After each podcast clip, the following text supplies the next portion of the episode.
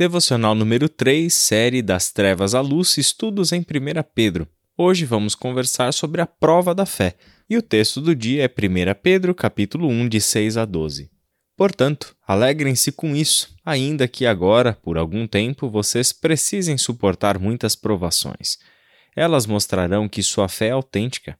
Como o fogo prova e purifica o ouro, assim sua fé está sendo experimentada. E ela é muito mais preciosa do que o simples ouro. Isso resultará em louvor, glória e honra no dia em que Jesus Cristo for revelado. Embora nunca o tenham visto, vocês o amam.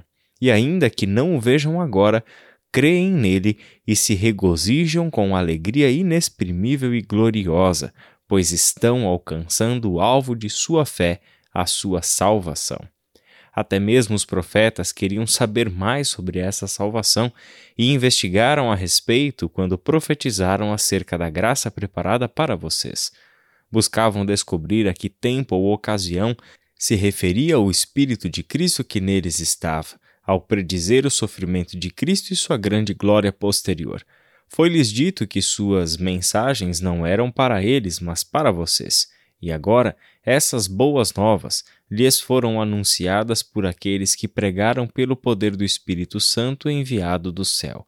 É algo tão maravilhoso que até os anjos anseiam observar. A fé, por meio da qual nós recebemos as bênçãos do Senhor, precisa ser provada, precisa ser testada. Isso é, a nossa fé precisa passar por um processo que Pedro chama de purificação, para que ela alcance pureza, para que ela alcance a santidade esperada e almejada pelo Senhor. E é legal saber que o Espírito Santo de Deus está trabalhando na nossa vida justamente com esse objetivo, para que a nossa fé seja purificada. Agora, Vamos entender isso dentro do seu contexto.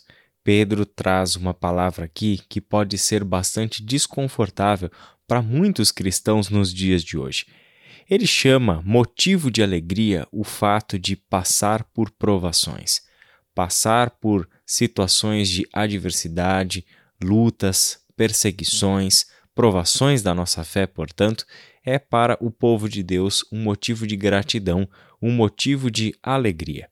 O povo de Deus, a comunidade dos discípulos, pelo simples fato de pertencer a Deus e ser discípula de Cristo, já está em um mundo que lhe é hostil. Jesus já havia dito sobre isso desde o Sermão do Monte. Logo, Jesus preparou os seus discípulos para viver em um mundo que não os aceitaria bem.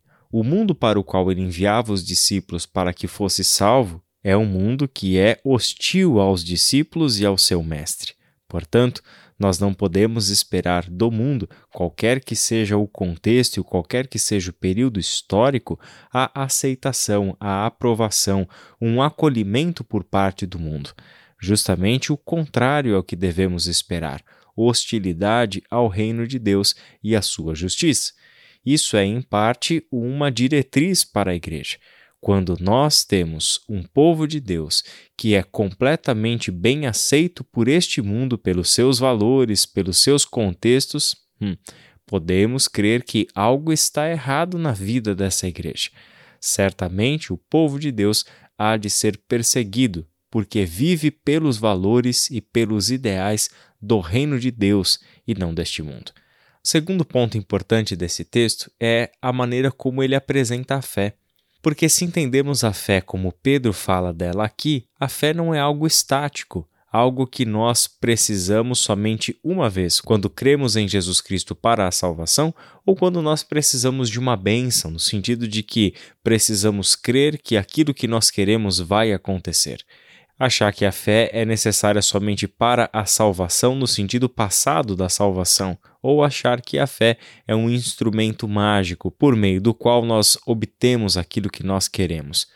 Pedro fala da fé como algo que está sendo desenvolvido em nós, fé que está sendo purificada, fé que está sendo levada à maturidade, fé que precisa passar pela prova de fogo para que fique boa para que fique perfeita, para que fique pura como Deus deseja. Olha que coisa linda! O próprio Deus que nos concedeu a fé, ao nos criar como seres de fé. O próprio Deus que nos concedeu o seu Filho por graça, e essa graça que só pode ser acolhida pela fé. É o mesmo Deus, meu irmão e minha irmã, que está colocando diante de nós e ao longo da nossa vida diversas provas para a nossa fé. Por isso, quando você estiver passando por alguma adversidade, seja qual for ela, seja o que tenha motivado esta adversidade, o que tenha promovido essa adversidade, não importa. Em absolutamente todas as circunstâncias da sua vida, a pergunta que você deve fazer é a seguinte: como isto prova a minha fé? Como isto purifica a minha fé? Como estas circunstâncias adversas, sejam dificuldades que a própria vida traz naturalmente, sejam aquelas outras às quais todos nós seres humanos estamos sujeitos, ou seja mesmo aquelas dificuldades que o próprio Deus nos deu um empurrãozinho para que caíssemos naquela dificuldade para nos ensinar alguma coisa com a vida. Não importa qual é a origem da adversidade. Pense, reflita sobre isso. Eu posso sair desta adversidade com uma fé mais forte do que quando entrei, uma fé mais pura do que quando entrei, desde que nós nos apeguemos ao Senhor, nos apeguemos ao Espírito Santo de Deus que está trabalhando no nosso coração e na nossa mente para que a nossa fé seja treinada, apurada e aprovada por Deus. Por fim, Deus nos submete a provas de fé porque quer nos aprovar. Não entenda Deus provando a nossa fé como se a sua intenção fosse pegar os nossos erros, nos reprovar nas provas. Não, Deus nos leva a provações da fé porque o seu desejo é que sejamos aprovados.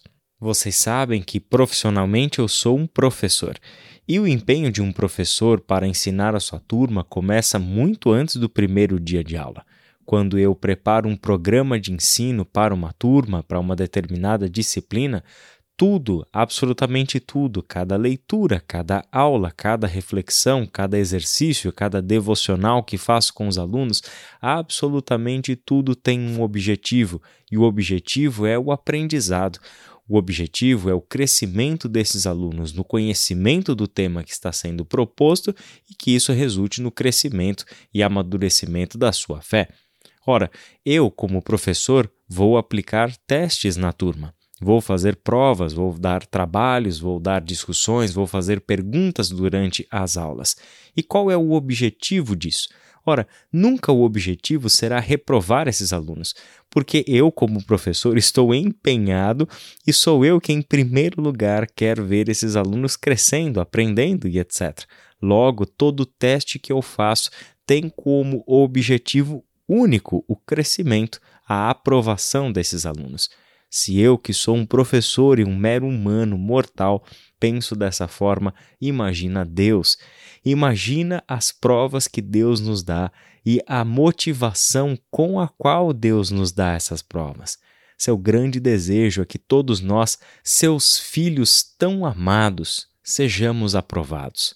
Por isso, passamos pelas adversidades com uma perspectiva diferente Sabemos que Deus que nos deu esperança viva é o Deus que tem protegido a gente, cuidado de nós. Logo, passar por provações da nossa fé é parte do plano de Deus, é parte do projeto de Deus para que sejamos maduros, para que sejamos pessoas cuja fé é verdadeiramente inabalável. Mas para chegarmos lá, Deus vai precisar trabalhar e muito nesta nossa fé. Vamos orar? Pai querido, muito obrigado pela oportunidade de ler a tua palavra e aprender um pouco mais. Saber, Senhor, que a prova da nossa fé é parte do seu plano e de que o Senhor não nos isenta das tribulações. O Senhor não nos faz passar ilesos por essa vida. Muitas vezes, Senhor, teremos diversas adversidades que enfrentar que deixarão cicatrizes em nós.